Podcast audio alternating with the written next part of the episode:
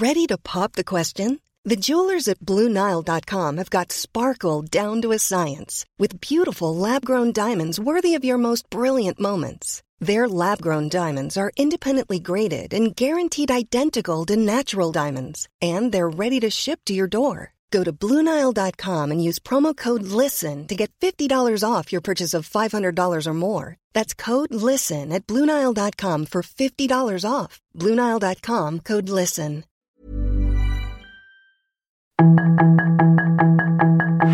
Tarde a tarde, lo que necesitas saber de forma ligera con un tono accesible.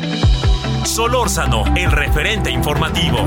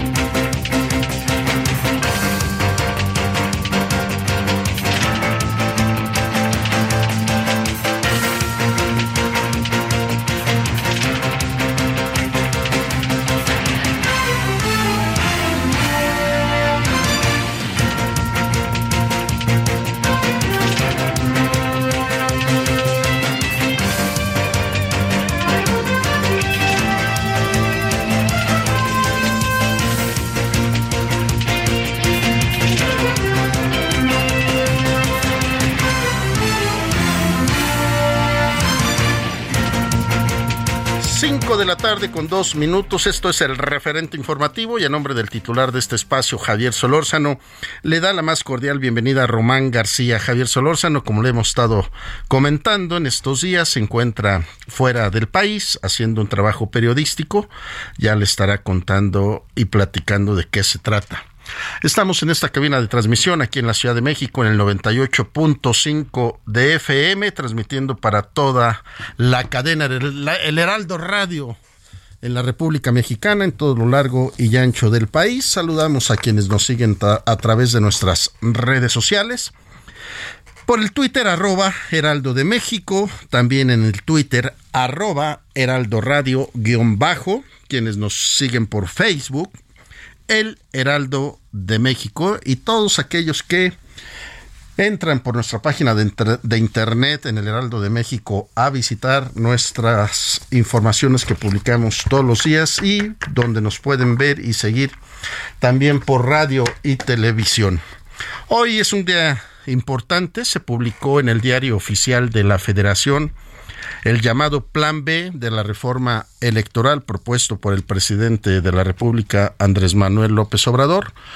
Un Plan B muy debatido, eh, causando diferentes opiniones, opiniones entre los grupos parlamentarios, que sin lugar a dudas, pues, mayoría del partido Morena, y el cual han votado por mayoría y sin cambiarle como lo ha escuchado, leído y visto, una sola coma, un solo párrafo. Y hoy movimientos interesantes en el Instituto Nacional Electoral, porque al ser publicado en el Diario Oficial de la Federación se cambian las reglas por el momento. Muchos consejeros se quedan sin chamba, mucha gente del INE se queda sin trabajo. Habrá que ver qué resuelve la Suprema Corte de Justicia de la Nación, que le dieron trámite eh, y todo parece indicar que va a ir para atrás, como decimos de manera coloquial. Hoy tendremos una conversación con el diputado federal Damián Cespeda del Partido Acción Nacional sobre estos dos nuevos nombramientos que se dieron en, el comisionado del Instituto Nacional de Acceso a la Información, que ya tenía casi más de un año sin estos dos nombramientos, algo que ah, que sin lugar a dudas lo tuvieron que hacer por una orden directamente de la Suprema Corte de Justicia. Y también hablaremos con el abogado Mauricio Train Bautista para conversar sobre estos nuevos impuestos que tendrá que pagar o se le condonarán a Tesla con esto de que se fue anunciada su la construcción de su planta allá en Nuevo León. Cinco de la tarde con cinco minutos en la hora del centro. Esto es el referente informativo. A nombre de Javier Solórzano le saluda Román García. Vamos con un resumen de lo más importante al momento. La información de último momento en el referente informativo.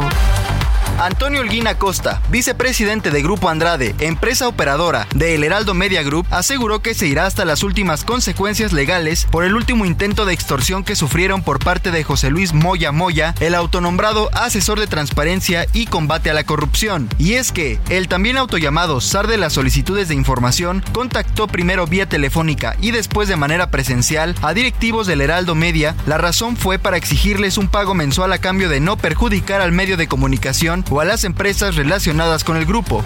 Este señor José Luis Moya Moya eh, eh, contactó a, ciertos directivos aquí del Heraldo a efecto de, de, decirle que se le pagara una cuota mensual a cambio de no iniciar una campaña mediática en contra de las empresas que componen a, Grupo Andrade. Eh, y pues evidentemente la empresa pues no, el grupo no, no aceptó, ese tipo de extorsiones, no, no, no entra en este tipo de juegos. No, la respuesta va a ser pues, contundente. Nosotros vamos a estar una denuncia, una denuncia y vamos una denuncia penal eh, ante la este, Fiscalía General este, de la Ciudad de México. Ya se está integrando ahí en la, en la Fiscalía Antisecuestro.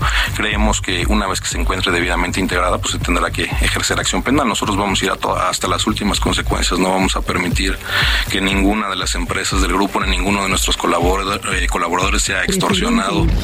El Consejo General del Instituto Nacional Electoral sesionará para iniciar con la aprobación y organización de los trabajos para la implementación del Plan B de la reforma electoral, la cual ha advertido el órgano electoral que pone en riesgo su operación. Con el fin de modificar los instrumentos normativos y administrativos del instituto, se creará el Comité Técnico para la implementación de la reforma electoral 2023. El exalcalde de Tetela del Volcán, Israel González Pérez, y otros dos hombres fueron hallados muertos y maniatados en el interior de una camioneta estacionada en la colonia Juan Morales, correspondiente al municipio de Yecapixtla. Una versión preliminar indica que el exalcalde fue privado de su libertad durante la madrugada de este jueves. Edmundo Jacobo, ahora exsecretario ejecutivo del Instituto Nacional Electoral, comentó que interpuso una serie de recursos legales luego de ser cesado tras la publicación del Plan B en el Diario Oficial de la Federación.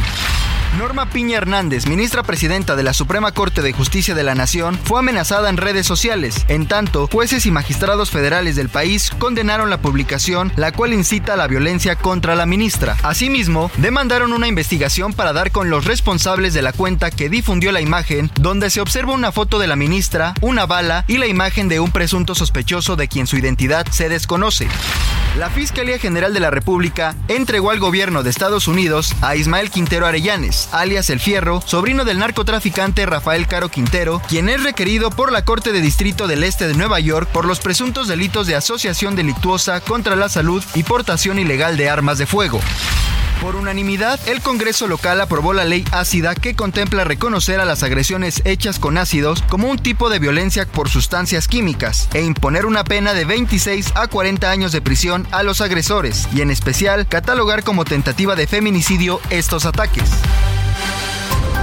Solórzano, el referente informativo.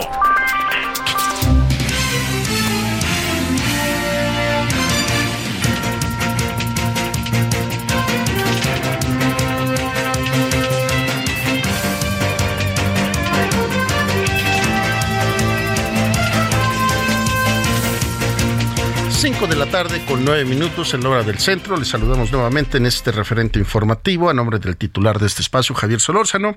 Les saluda Román García y hemos llamado a nuestra compañera Verónica Macías, reportera del Heraldo Media Group, que siempre está al pendiente de todo lo que sucede ahí en el Senado de la República, con estos dos nuevos nombramientos de los comisionados del INAI. Verónica, ¿cómo estás? Muy buenas tardes. Hola Román, muy buena tarde, te saludo con mucho gusto.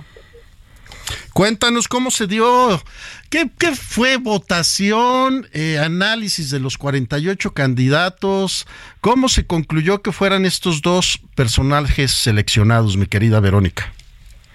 Eh, mira, Román, eh, te comento que eh, habían sesionado anteriormente las comisiones, dos comisiones, la de anticorrupción y también la de justicia, así como acompañados de un comité de evaluación. Ellos pues analizaron estos 48 perfiles y pues uno de los dos que quedaron al final, esto, esto sucedió hace casi un año estas evaluaciones de los perfiles y no se había podido dar este consenso entre las bancadas.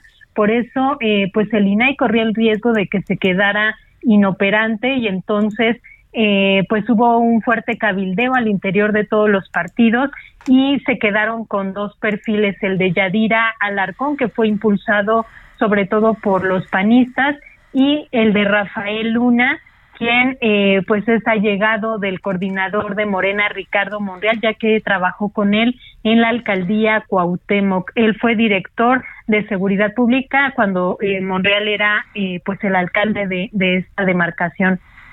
Entonces, eh, este, estos últimos días se vivió un fuerte cabildeo al interior y quedó pues eh, dentro de la Junta de Coordinación Política este acuerdo para que fueran ellos dos. Y decirte que en esta eh, sesión del día de ayer hubo muchas disputas internas, eh, se eh, destacaba esta deficiencia de los perfiles y el reparto de cuotas. Hubo legisladores del PAN y de Morena como César Cravioto, Damián Cepeda y Xochitl Galvez, que fueron muy enfáticos en hacer pues estas críticas sobre todo a uno de estos dos perfiles, específicamente al de Rafael Luna, mientras que los defensores de eh, tanto Yadira Alarcón, que ya no tuvo tanto problema, y Rafael Luna, pues argumentaban que este acuerdo salió de la, de la JUCOPO, de la Junta de Coordinación Política, para evitar que el INAI cayera en esta inoperatividad. Eh, y pues comentarte que los nombramientos fueron avalados con 78 votos a favor de Alarcón y 74 a favor de Luna. Y eh, el día de hoy te comento, Román, que eh, el senador Ricardo Monreal pues nuevamente salió a la defensa de su allegado Rafael Luna, de quien aseguró que pues no se le ha atacado por haber cometido actos de corrupción y dijo que él es un hombre de mucho trabajo y de mucho prestigio. A pesar de que pues él evidentemente no cuenta con esta experiencia en materia de transparencia y reiteró que pues es un gran y destacado constitucionalista y también eh, nos comentó que en 15 minutos de comparecencia ante las comisiones pues no era posible una evaluación totalmente objetiva. Ello pues ante las fuertes críticas que hicieron de que fue el segundo peor evaluado de estos 48 perfiles. Y eh, pues te, te recuerdo que eh, pues el día de ayer estos nombramientos pues sí generaron como mucha molestia en estos eh, senadores de oposición, también el PT y el Partido Encuentro Social, ellos votaron pues en contra eh, de del nombramiento de Rafael. Y así es como se vivió el día de ayer pues estos dos nombramientos del INAI. Decirte que finalmente que eh, actualmente el pleno del INAI pues operaba con cinco comisionados, opera con cinco comisionados, que es el mínimo requerido y en marzo, pues también, a finales de marzo, también se queda otra vacante de otro comisionado y pues ahora sí hubieran sido cuatro, lo cual hubiera dejado sin operatividad a este órgano de transparencia, Román. Verónica, hemos de recordar que se tuvo que tomar la decisión ya de esta votación de estos dos personajes porque ya llevaban más de un año sin, sin tenerlos formando el Consejo Consultivo del, Instituto Nacional de Acceso a la Información. Por lo tanto, fue una decisión y, y una determinación de la Suprema Corte de Justicia. Eh, sí, ya, le, ya los habían, eh, pues les habían dado una orden de que ya resolvieran estos nombramientos porque ya era mucho el tiempo que había corrido para que estos nombramientos pues ya se concretaran y efectivamente casi pasó un año para que eh, pues finalmente los senadores eligieran a estos dos personajes. En un principio ellos querían, el PAN sobre todo quería otros perfiles, pero eh, Morena se resistía y al final pues quedó uno para, ahora sí que uno para la oposición y otro para la mayoría que eh, es con Rafael Luna para Morena y por eso muchos denunciaban que esto había sido un nombramiento de cuates y de cuotas. Y la votación, la reitero, Verónica, fue 78 a favor, 74 en contra. Eh, no, fueron 78 a favor de Alarcón y 74 a favor de Luna. Ah, ok, perfecto, Vero. Gracias por la aclaración, te deseo muy buena tarde. Igualmente, Román, estamos pendientes. Un abrazo, 5 de la tarde con 15 minutos. Solórzano, el referente informativo.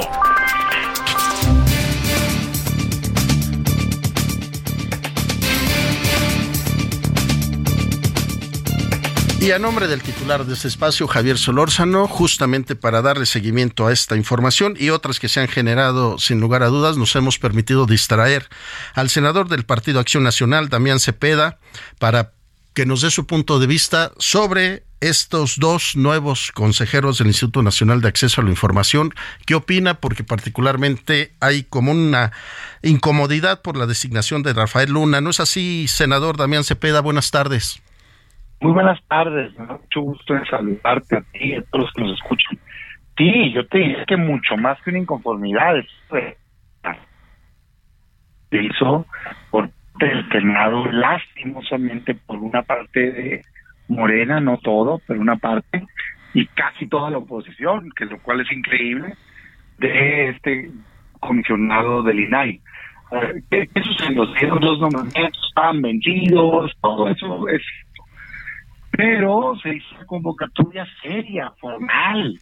Se abrió una convocatoria, se calificaron los perfiles, se estableció... Eh, cinco de la tarde con 16 minutos. Estamos ahí teniendo una falta de claridad en la comunicación con el senador Damián Cepeda. Ahorita regresamos con él. Como usted ya lo escuchó, este, pues pareciera, no pareciera. Hemos notado a todas luces que el partido en el poder eh, de Morena ha tratado de una u otra manera colocar a gente de todas sus confianzas en posiciones interesantes, sobre todo en los organismos autónomos, como lo es el Instituto Nacional de Acceso a la Información. Particularmente porque la imagen de Rafael Luna se señala como cercano a Morena, pues porque fue colaborador de el senador Ricardo Monreal cuando fue delegado allá en la alcaldía de Cuauhtémoc y justamente retomamos la llamada con el senador Damián Cepeda para escuchar lo que nos estaba planteando sobre este personaje Rafael Luna. Adelante, senador. Muchas gracias. Mira, a ver, yo no tengo nada personal con ese personaje, no lo conozco, pero lo que pasa es que yo estoy convencido y creo que los nombramientos de los órganos autónomos son de la máxima importancia y no se trata de poner a tus amigos o a tus compadres o a tus cuates o a tus cuotas. Con todo respeto, pero necesitamos poner a las mejores personas, los perfiles más adecuados para cada cargo. Por eso está fregado México, porque la clase política acomoda sus intereses personales este tipo de nombramientos. Entonces, yo se lo decía ayer, pues tanto a Morena como a la oposición principalmente, digo, pues es una vergüenza que estemos haciendo este nombramiento. Te decía que había todo un proceso para evaluar los perfiles en donde se analizó el perfil académico, la trayectoria, la independencia, pero no solo nosotros, sino que se invitó, fíjate nada más qué vergüenza, para luego tirar a la basura el ejercicio. Se invitó a la Universidad Iberoamericana, a la UNAM, al TEC, a la Universidad de Guadalajara y a grupos de organismos de la sociedad civil pro transparencia hicieron un trabajo bien profesional, evaluaron los 48 perfiles, la máxima calificación era 24 y este señor que nombraron por, por cuota sacó el segundo peor lugar de los 48, el segundo peor calificado, reprobado, o sea, sacó 14 de 24, da 58. Yo les decía ayer, si fuera una boleta de, de la SEP, ¿no? Estuviera en rojo, pues, reprobó. ¿Cómo es posible que pueda más el acuerdo político, la componenda política, los intereses particulares, que digan, pues no importa, con la mano en la cintura, gracias, ¿eh? O sea, gracias 48 aspirantes que vinieron, que dedicaron su tiempo, que tienen trayectoria, que se prepararon académicamente, que son los más capaces. Gracias universidades por venir a hacer una evaluación, pero aquí no importa eso, hombre. Aquí nos ponemos de acuerdo, tú quédate con uno y yo me quedo con el otro. Pues oye, eso yo jamás voy a estar de acuerdo. Y me apena mucho que la oposición haya apoyado eso, porque con tal de sacar su propuesta, pues le otorgaron este voto ciego a Morena, lo cual es una vergüenza. Luego se preguntan por qué López Obrador nos hace daño en el país, pues porque la oposición le permite tener nombramientos a modo en los distintos órganos, porque lo mismo pasó con los ministros de la Corte y lo mismo ha pasado con todos los órganos autónomos. Ahora sí, un cortadero de venas que qué bárbara, Yasmín Esquivel y no sé qué tantos rollos, pero bien que votaron por ella, pues ¿y cómo llegó? Si Morena no tiene las dos terceras partes, pues. Entonces yo, yo por eso levanto la voz. Se enojan, pues ni modo, que se contenten, porque yo lo que creo es que mi compromiso es tratar de que las cosas pasen correctamente y esto es indebido, no debió haber pasado. Mis respetos para la mujer que salió electa, fue de las mejores, no era la mejor, pero no era la mejor calificada, pero estaba en los tres primeros lugares, qué bueno. Pero me parece que la oposición hizo mal en entercarse con un perfil porque eso le permitió a Morena a clavar a su perfil incondicional que tenían y eso no debimos de haberlo permitido. Senador Damián Cepeda, justamente e, es donde debemos de poner la, los focos amarillos o yo dijera rojos. La administración de la 4T, los legisladores de Morena hoy están eh, haciendo unas evaluaciones que, como ellos lo dicen, más vale lealtad que capacidad para tener posiciones en, estratégicas en estos organismos autónomos. Sí, casi en todos los casos, pero debo decirte que en este caso no fue así, ¿eh? Por completo. O sea, eh, fue una facción. Por eso yo te digo, por eso yo soy tan duro en este caso con la oposición, porque esto la verdad es que no hubiera pasado si la oposición no se hubiera puesto de acuerdo con la facción de Morena, pues, de Monreal, ¿no? En ese pedazo, porque tuvo 31 votos en contra. 31 votos en contra. O sea, de los 74 que votaron por este personaje, alrededor de 42 eran de la oposición. Tuvo más votos de la oposición que de Morena, pues para que me entiendas. Y cuando tú hablabas con el resto de Morena, hablaban de otras propuestas, decían, pues nosotros habíamos visto bien a tal persona que estaba entre los mejores calificados. Lo que pasa es que no hubo disposición de abrir otro tipo de negociación, porque se aferró cada lado con su carta. Entonces, ¿qué es lo que pasa cuando pasa eso? Que una parte le dice a la otra, tú no te metas con mi nombramiento y yo no me meto con el tuyo.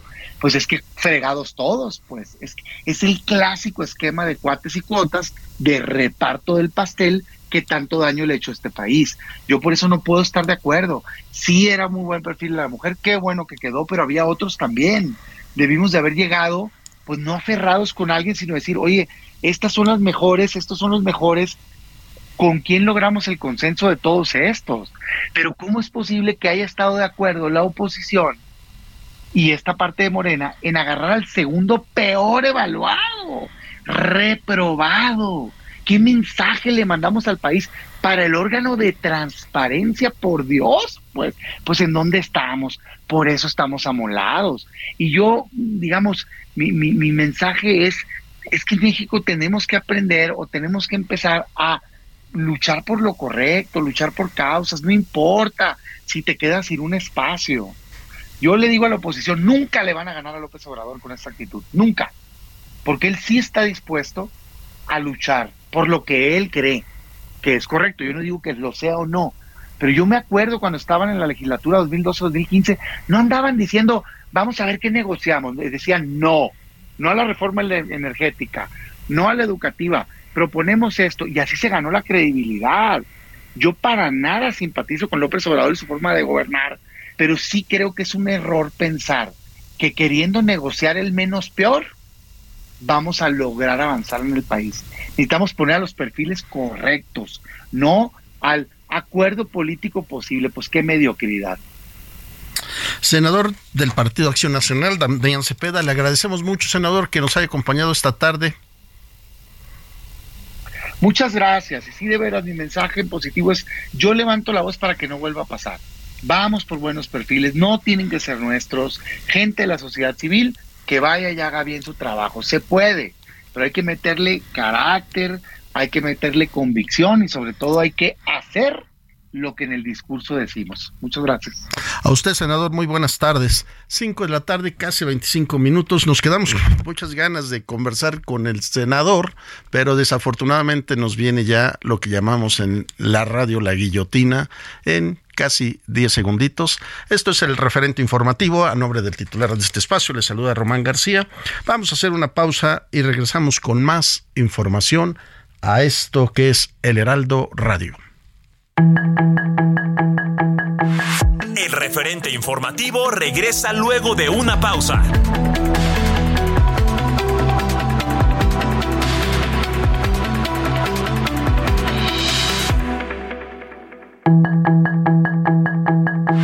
Estamos de regreso con el referente informativo.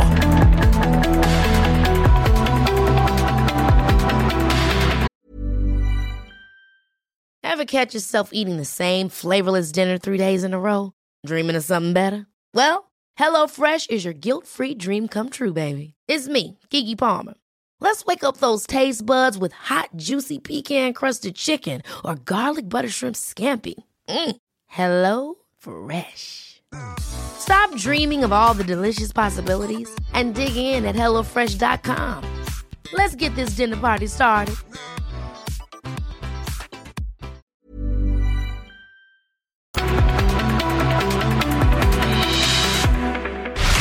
En el referente informativo le presentamos información relevante. Antonio Holguín Acosta, vicepresidente de Grupo Andrade, empresa operadora de El Heraldo Media Group, aseguró que se irá hasta las últimas consecuencias legales por el último intento de extorsión que sufrieron por parte de José Luis Moya Moya, el autonombrado asesor de transparencia y combate a la corrupción. Y es que el también autollamado SAR de las solicitudes de información contactó primero vía telefónica y después de manera presencial a directivos del Heraldo Media. La razón fue para exigirles un pago mensual a cambio de no perjudicar al medio de comunicación o a las empresas relacionadas con el grupo. Este señor José Luis Moya Moya eh, eh, contactó a, ciertos directivos aquí del Heraldo a efecto de de decirle que se le pagara una cuota mensual a cambio de no iniciar una campaña mediática en contra de las empresas que componen a, a, a Grupo Andrade. Eh, eh, y pues evidentemente la empresa pues no, el grupo no, no, aceptó, no aceptó, ese tipo de extorsiones, no, no, no entra en este tipo de juegos, inclusive él eh, dentro de sus amenazas y dentro de, de, de, las acciones que nos que dijo haría, presentó denuncias este, por supuestos actos de corrupción en, en básicamente eh, un par de licitaciones y concluyeron en un ejercicio de la acción penal y también las, las investigaciones que han hecho eh, los otros órganos este, que se encargan de, de, revisar las cuentas públicas, pues hemos salido bien, no hemos tenido ningún problema. Ganamos por un tema básicamente empresarial, por un tema de ofertar las mejores condiciones al Estado. Esa, esa es la clave del éxito. Secretaría de Salud de la Ciudad de México ha aplicado más de 114 mil vacunas contra COVID-19 a menores. Morena exige a la Suprema Corte de Justicia de la Nación no actuar bajo consigna y evaluar el Plan B de forma imparcial. La UNAM prevé nuevos mecanismos para impedir el plagio de tesis. La CNDH actualiza el Sistema Nacional de Alerta de Violaciones a Derechos Humanos. Solórzano, el referente informativo. song for the broken hearted.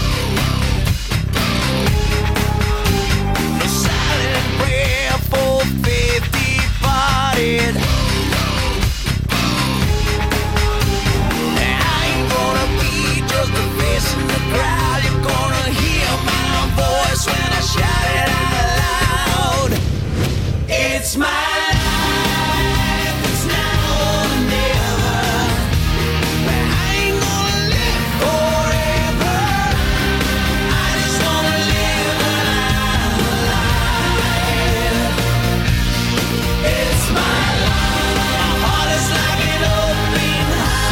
tarde con 33 minutos en la hora del centro. Esto es el referente informativo. Estamos escuchando a Bon Jovi, ya que un día como hoy, pero de 1962, nacía en la ciudad de Nueva Jersey. Esto es It's My Life.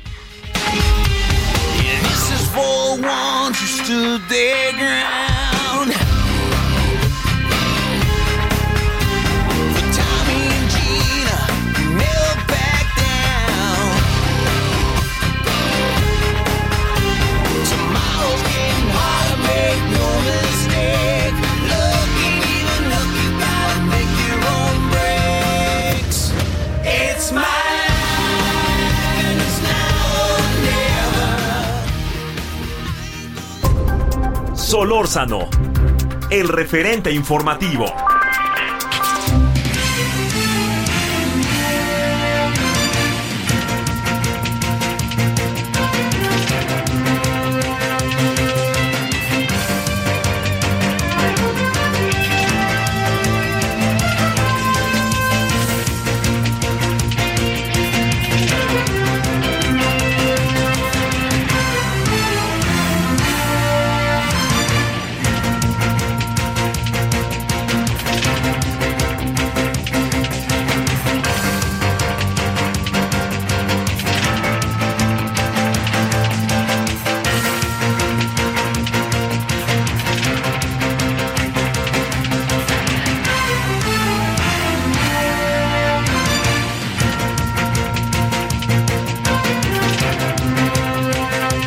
De la tarde con 35 minutos. Esto es el referente informativo. A nombre del titular de este espacio les saluda Román García. Fíjese que hoy en nuestra página del Heraldo de México eh, podemos ver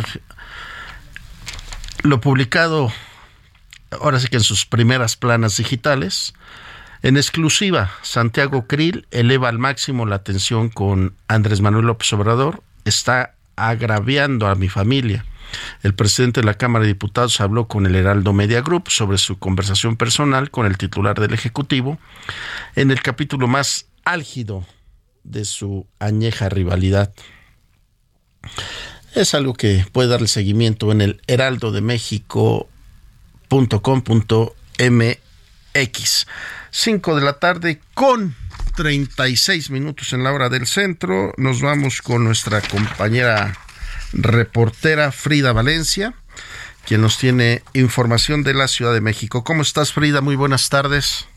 ¿Qué tal, Román? Excelente tarde. Te comento que desde la activación de la línea SOS Mujeres asterisco 765, el gobierno de la Ciudad de México ha realizado 2.151 detenciones de agresores y se han abierto 1.951 carpetas de investigación, de acuerdo por lo dicho por la secretaria de las Mujeres de la Ciudad de México, Ingrid Gómez. En conferencia de prensa, la titular de la dependencia señaló que desde julio del año pasado y hasta la fecha se han recibido 48.875 llamadas de las cuales al menos el 77% se debe a una emergencia y se han detectado 1.633 casos de riesgo de violencia feminicida, que ya son atendidos en la estrategia implementada por la Secretaría de las Mujeres. Respecto a la línea SOS, Ingrid Gómez indicó que a raíz de la denuncia, la estrategia permite dar respuesta inmediata a emergencias, asesoría jurídica, atención médica, psicológica, atención social, medidas de protección y refugio para quien así lo requiera. A la par de la línea, la funcionaria destacó programas como Tu Unidad Más Segura, donde se conforman comisiones en materia de lucha contra la violencia hacia las mujeres, en las cuales participan más de 1.500 mujeres en 300 comisiones, así como la estrategia de senderos seguros, misma que este año incrementará a 210 kilómetros de territorio para llegar a la meta de casi 1.000 kilómetros, donde se ofrecen condiciones para que las mujeres y las niñas caminen libres y seguras en la ciudad. En el espacio también aprovechó para hacer un llamado a las asistentes de la marcha del 8M a protestar de manera pacífica y con ello evitar algún altercado. Hasta aquí mi información, regreso contigo. Eh, Frida, ¿cuánto tiempo lleva aplicándose este teléfono de atención a las mujeres? Justamente comenzó en julio pasado. ¿Y me dice cuántas denuncias ha estado recibiendo? Hasta el momento llevan más de 48.875 llamadas y 77% han sido eh, una emergencia. Y dices que de las cuales tienen eh, 2.000 agresores denunciados. Así es, eh, ya fueron detenidos 2.151 agresores y eh, algo que cabe destacar es que mm, hay también 1.633 casos de violencia feminicida, que es lamentable. No, la, lamentable, preocupante y de resaltarse, Frida, pues un tema muy delicado, sobre todo para las mujeres, hablando específicamente en este caso de la Ciudad de México. Así es. Frida, te agradecemos, Frida Valencia, tu reporte. Muy buenas tardes. Excelente tarde. Gracias. 5 de la tarde, 39 minutos. Ahora estamos con nuestro compañero reportero Paris Salazar. ¿Cómo estás, Paris?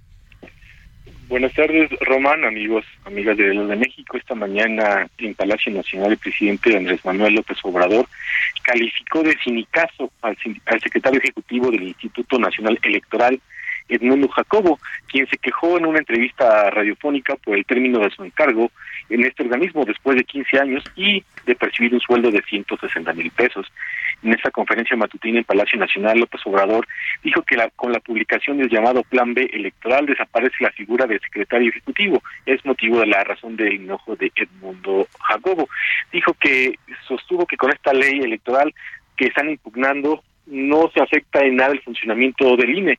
Lo que, lo que pasa es que están generando ahorros que permitirán eh, destinarlo a otras acciones en el país. Dijo que se busca generar ahorros por 25 mil millones de pesos en las elecciones, ya que las elecciones en México son de las más caras en el país. López Obrador señaló que en México no hay empleos vitalicios y que con la reforma publicada en el diario oficial de la Federación se podrán generar estos beneficios en, en beneficio de la gente. También López Obrador en esta conferencia eh, reveló que México será la sede de un encuentro de mandatarios latinoamericanos para la integración de un plan regional antiinflacionario. López Obrador señaló que primero se realizará un encuentro virtual entre los presidentes de Cuba, Miguel Díaz Canel, de Brasil, Luis Ignacio Lula da Silva, de Argentina, Alberto Fernández, y de Colombia, Gustavo Petro, y que también se va a extender esta invitación a la presidenta de Honduras, Xiomara Castro, al presidente de Chile, Gabriel Boric, y de Bolivia, Luis Arce. Dijo que se realizará un encuentro virtual el día 5 de abril a las 10 de la mañana y que a finales de eh, abril o en el mes de mayo se realizará de manera presencial en la Ciudad de México este encuentro en el que se buscan intercambiar eh, este, acuerdos comerciales y terminar con algunos aranceles que permitan bajar los precios de los alimentos y de algunos productos que permitan enfrentar la, la crisis ocasionada por la guerra en Ucrania y también post pandemia. Román. Eh, París, este, hoy ya se publicó en el diario oficial de la Federación el, tan llamado y citado Plan B de la reforma electoral. En este momento se aplican despidos en el Instituto Nacional Electoral para lograr este ahorro que plantea el presidente. Solamente se desaparece la figura de este secretario eh, de la posición que tiene Edmundo Jacobo es la única posición que desaparece, las demás, eh, porque van a ser tomadas por el Consejo del INE, y las demás eh, solamente será un reajuste administrativo hacia otras áreas, pero no se va a despedir a ningún empleado del Instituto Nacional Electoral, de acuerdo a lo que ha mencionado el presidente López Obrador y el secretario de Gobernación. Mañana estará en la conferencia matutina el, el secretario de Gobernación, Adán Augusto López, para hablar de estos detalles y exponer que no se va a despedir a ningún solo trabajador, solamente se desaparece la figura de este secretario ejecutivo. Ah, pero qué bueno que nos haces esa aclaración, París, porque decían que hoy en el Instituto Nacional Electoral ya había nerviosismo y preocupación por despidos masivos. Sí, sí, en las últimas semanas ha, corrido ese, ese, rumor a partir de esta promulgación, esa discusión de la, del llamado Plan B en las cámaras de diputados y senadores, pero el presidente dijo convocó para mañana a las 7 de la mañana al secretario de Gobernación para que puntualice en qué, se va, en qué consiste básicamente esta esta nueva este nuevo plan B, esta ley electoral, que nos afectará el trabajo de, de los de la gente de base de, y de gente de campo del Instituto Nacional Electoral para que puedan estar tranquilos. Y justamente por eso, Paris, se dice que este plan B no afecta para nada las elecciones que están por llevarse a cabo en el Estado de México y Coahuila. Así es, no, ya que este no es efectiva esta ley, este proceso electoral ya comenzó en el mes de noviembre, por lo que eh, la, esta, esta ley no afectaría ya este proceso electoral que culmina en el mes de junio, tanto en el Estado de México como en Coahuila. Afectaría o, tendría ya, digamos, efectos hasta la elección de 2024 para cerca de 15 estados que tendrán elecciones y también para la elección presidencial, además de la elección de diputados federales y senadores. Y París, para el plan antiinflacionario, ¿el presidente encabezaría eh, esta reunión de estos ocho países invitados? Sí, el presidente Andrés Manuel López Obrador fue el que convocó a, los mandatarios. Primero convocó a Díaz Canel en Campeche, habló con eh, Luis Ignacio Lula de Brasil y con eh, este Alberto Fernández de Argentina, a quien eh, él se comprometió, el presidente de Argentina se comprometió a convocar a Luis Arce de Bolivia y a Gabriel Boric de Chile y el presidente López Obrador dijo que también se extendería, él personalmente le hablaría a la presidenta de Honduras hoy por la tarde para convocarla e invitarla a participar en este plan inter, y este antiinflacionario que pues quieren buscar unos acuerdos comerciales que permitan bajar los precios de algunos productos.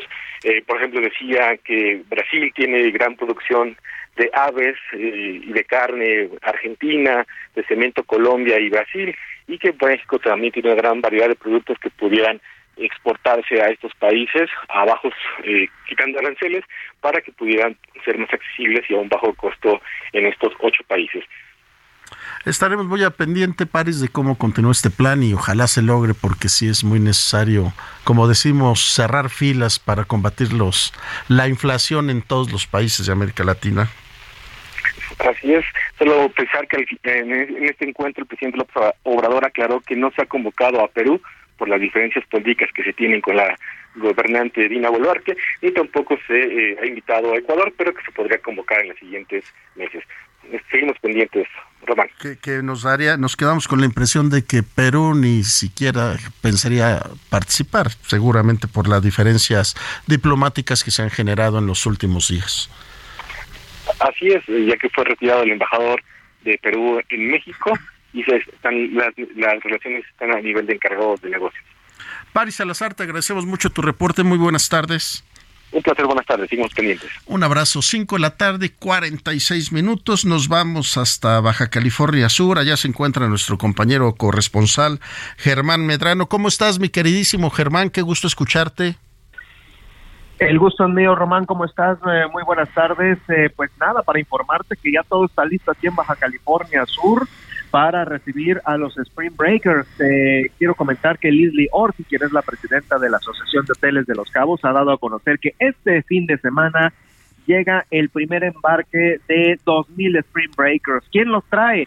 Al más, más, o menos son unas 10 empresas hoteleras aquí en el estado las que están promoviendo estos charters provenientes principalmente de la Unión Americana a Baja California Sur, al destino de Los Cabos, para ser más específico, y eh, este fin de semana llegan los primeros 2.000. En toda la temporada, Román, se esperan unos 45 mil en total. Sobre esto, pues bueno, ya las autoridades del Ayuntamiento de Los Cabos han este, lanzado un operativo de protección civil al de la mano con la policía municipal para que estén en todo momento, pues vamos a decirlo de esta manera, cuidados, resguardados y que pues bueno, eh, no pueda transcurrir este este fin de semana, esta temporada de Spring Break con saldo cero. Eh, te comento también que la Asociación de Hoteles de Los Cabos nos ha dado a conocer que eh, eh, van a estar ya en eventos muy específicos que tienen destinados para ellos y que también la derrama para este año va a ser mayor que en años anteriores porque al parecer se prevé que pues los precios ahora sí que eh, los den full, es decir, al 100%, sin descuentos ni nada para que el destino se beneficie de una mejor manera, Román. Germán Medrano, no quiero ni pensar lo que se va a, a, voltear de cabeza el Estado con esta visita. Nada más 45 mil Spring, Spring Breaker. No, oye, si en la cotidianidad hacen lo que hacen ahora que vienen después de estar guardados con tanta pandemia. ¿Qué se espera, mi querido Germán? Pues mira, definitivamente eso que comentas es algo muy importante porque vienen ahora sí que eh, desatados después de este encierro y estas son las primeras vacaciones que gozan allá en las escuelas de Estados Unidos y que son programadas para este primer fin de semana. Y bueno, van a venir aún con que tenemos justo en este momento el Frente Frío número 37. Hay temperaturas que aquí en el estado, en el norte de la península, están llegando hasta los cero grados sin embargo, Los Cabos es un destino, como tú bien sabes, un poquito más cálido, pero no por eso quiere decir que ya está el clima ideal para recibirlos. Aún así se van a venir a gozar de, pues quisiera decir, del sol, si es que hay este fin de semana, sí va a haber dentro de toda su estadía, pero pues gozarán de las playas de Los Cabos, de la fiesta y pues a cuidarlos para que no haya estos estos eh, desmanes que muchas veces los propios empresarios refieren, por eso son 10 empresas las que los van a estar cuidando, trayendo en charters de un lado para otro, para tenerlos prácticamente de una manera controlada, si lo pudiéramos llamar de alguna manera, querido Román. No, Germán, pues yo me quedo con esa frase de una canción ahí guapachosa que dice que, que, que siga la fiesta.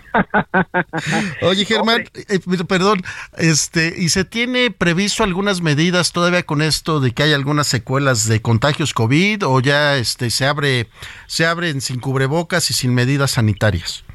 Mira, aquí en Baja California Sur el Consejo Estatal de Salubridad está todavía eh, exigiendo el cubrebocas en los lugares cerrados y también con aglomeraciones. Es muy difícil, yo lo viví el año pasado con, eh, con, la, con el spring break que hubo, que todos porten un cubreboca en la playa. Es demasiado difícil, ahora sí que, eh, pues bueno, ni las propias aerolíneas lo están exigiendo, eh, no va a haber, eh, ahora sí que lo que se lo que se queda en cabo no se queda en cabo, se regresa a Estados Unidos y ya veremos las estadísticas de cómo ocurre este, este esta temporada. Por lo pronto no se exige en Baja California Sur, eh, se exige, perdón, en Baja California Sur para los locales el cubreboca, eh, muy difícil que lo llegue a aportar un Spring Breaker. Mi querido Germán, pues ahí está la información, estaremos muy al pendiente, espero que no se, se pongan los focos rojos tan complicados en el estado. Gracias, Germán. Gracias, te esperamos a ti y a Javier aquí para que gocen todavía, va a haber varias semanas de Spring Breaker, aquí les eh, hacemos un espacio. No, pues ya estás, te tomamos la palabra, mi querido Germán. Hacer la maleta y vámonos con los Spring Breaker. Seguro, un, un abrazo, estimado Román. Gracias, buenas tardes, mi querido Germán. Cinco de la tarde, 51 minutos, hora del centro de la República. Saludamos ahora a nuestro compañero corresponsal allá en Puebla, Jesús Lemus. Jesús, a ver qué significa esta ley ácida y ley Monzón. ¿Qué tal, Román? Muy buenas tardes. Buenas tardes a todo el auditorio. Comentarles que el Congreso de Puebla ya dio luz verde a las denominadas ley ácida y ley monzón que busca proteger a las mujeres ante ataque con sustancias corrosivas, además, además de quitar la patria potestad de los hijos a aquellos padres sentenciados por el delito de feminicidio. Ambos proyectos salieron por unanimidad en la sesión del Poder Legislativo, donde los diputados poblanos resaltaron que en los últimos meses han incrementado las agresiones hacia las mujeres. El diputado local del PRI, Néstor Camarillo Medina, precisó que el año pasado, por ejemplo, se registró el primer ataque con ácido a una mujer que iba saliendo del sistema de administración tributaria, que en el caso de Puebla se ubica sobre la recta a Cholula. Consideró que estos ataques, los cuales se calificarán como tentativa de feminicidio y que alcanzan 40 años de prisión, se originan principalmente por hombres que buscan someter a sus parejas sin importar el daño que les puedan generar de manera física y psicológica. Sobre el tema de la ley Monzón, Román, amigos del auditorio, es importante destacar que la diputada del PT, Mónica Silva Ruiz, explicó que este es un reconocimiento a la activista Cecilia Monzón Pérez, quien fue privada de la vida con varios impactos de bala, cuyo crimen, hay que destacarlo, fue ordenado por su expareja sentimental, Javier N., quien fuera candidato del PRI a gobernador del estado de Puebla en 2010. En este último es importante destacar que los padres sentenciados por el delito de feminicidio prácticamente perderán la custodia de sus hijos y serán los familiares de la víctima quienes de a partir de que haya esa sentencia se encarguen del cuidado de los hijos respectivamente aquí en el territorio poblano romano. Jesús Lemos, pues, muy buena noticia para el Estado y para las mujeres sobre todo. Muchas gracias por tu reporte.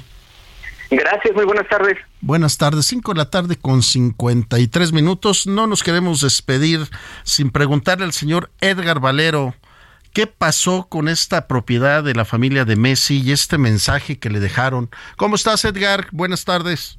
Hola, mi querido Román, ¿cómo estás, amigos del referente? Pues mira, te comento rapidísimo. Eh, pues fue baleado un mini supermercado que es propiedad de la familia de Antonella Rocusón, que es la esposa de, de Leo Messi donde se encontró un mensaje que decía, Messi te estamos esperando, Hapkin también es narco y no te va a cuidar. ¿Quién es este señor Hapkin? Bueno, pues es el intendente de la localidad que se encarga de la protección de Messi cada vez que está allá. El lugar es un, supermercado chiquito, eh, eh, Román, amigos del auditorio, eh, no es un gran centro comercial, es un, eh, una serie de accesorias unidas de, un, eh, de una cadena de supermercados muy pequeña allá en el oeste de Rosario, muy cerca del estadio de Newell's, donde se formó el Leo Messi en, eh, pues hace, hace más de 20 años. Y bueno, el ataque fue por ahí de las tres y media de la mañana y la policía encontró al menos eh, 12, ca- 12 eh, eh, cartuchos disparados, ¿no? en, en el frente del local, pero por el momento eh, no hay mayores informaciones, incluso los medios locales sí mencionan que eh, es una amenaza directa, pero que al final de cuentas pudiera no estar relacionada tanto con Messi, sino con las autoridades locales, que insisto, se hacen cargo de la seguridad de Messi cuando está de visita allá en Rosario, su ciudad natal, eh, Román. Pues como bien lo dices, mi querido Edgar, es un mensaje no directamente a Messi, sino a este señor Hapkin, que es eh, su, pues llamémosle su escolta, ¿no? Exactamente, sí, es un superintendente de la policía de, de allá de, de esta ciudad de Rosario, en Argentina. Entonces, eh, digo, insisto, no es una gran propiedad, no, no es para, para la gente que no lo conoce, no es un eh, establecimiento lujoso, grande, no, es una, una serie de accesorias unidas de un supermercado, pues de una cadena local allá en Rosario. Vámonos, mi querido Edgar, te deseo buenas tardes, hasta mañana. Hasta aquí Solórzano, el referente informativo.